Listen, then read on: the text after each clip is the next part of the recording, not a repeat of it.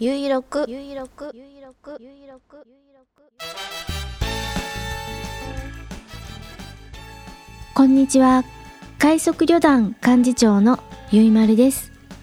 ゆいろくは旅人支援ショップ快速旅団の近況などをお知らせする音声プログラムです。自分のことなのに忘れてしまう人もそうでない人もお付き合いください。第653回。2021年7月3日土曜日。繁盛スタジオネオにて収録しています。北海道夕張。ただいま。時刻は19時39分を過ぎました。気温は17度。天候は曇り。快速旅団から見える冷水山の山頂付近は薄く雲がかかっていますが白い花が咲いているのが見えています。17時頃冷水山を撮影しました。ブログに貼り付けていますので見てみてください。今週夕張はいい感じに気温が上がってきてだんだん夏な感じになってきました。日が落ちると急激に気温が下がりますのでライダーさん旅人さん気をつけてください。今回は食物アレルギーのお話をします。あなたは食べ物のアレルギーはありますか？私は10年くらい前からあるものを食べると腹痛嘔吐を催すようになりました。ある食べ物というのは魚卵です。中でもたらこです。最初は生でいただくと症状が出ましたので火を通して食べるようにしていました。たらことかからし明太子。しばらくすると火を通しても症状が出るようになりましたので今は食べないようにしています。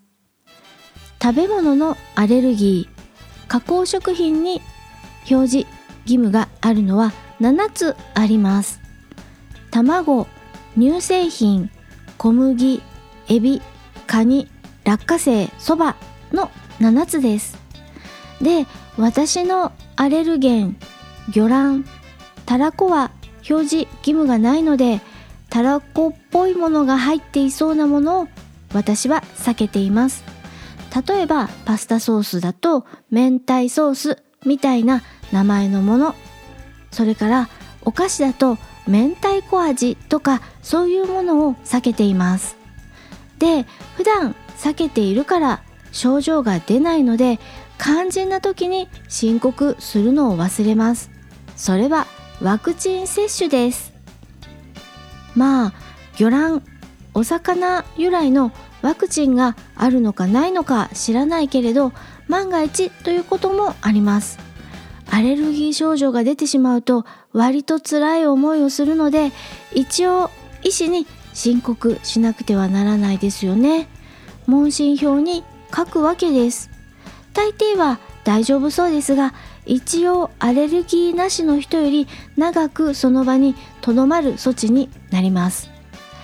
ほらこれからワクチン接種する人もいますよね。そんな時にパッと問診票に書けるように忘れずに食べ物のアレルギーとか薬のアレルギーとかあるあなたは準備しておいてくださいね。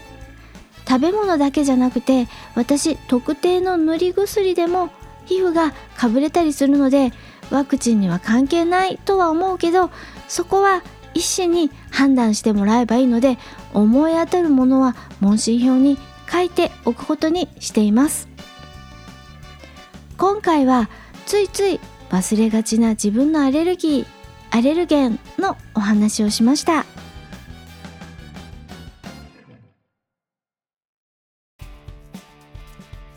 快速旅団サイト www. 快速 .org より更新情報ですサーマレストネオエア FL シリーズ SOL 社エマージェンシービビーライトツアーエミーマット。それぞれ取り扱い始めました。再入荷のお知らせです。サーマレストトレッカーチェア。再入荷しました。ご利用をお待ちしております。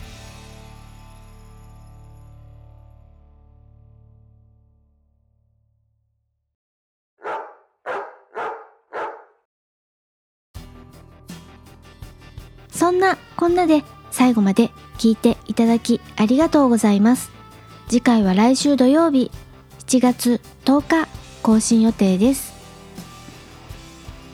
スモールパッキングコンフォート快速旅団ゆいまるがお送りしました。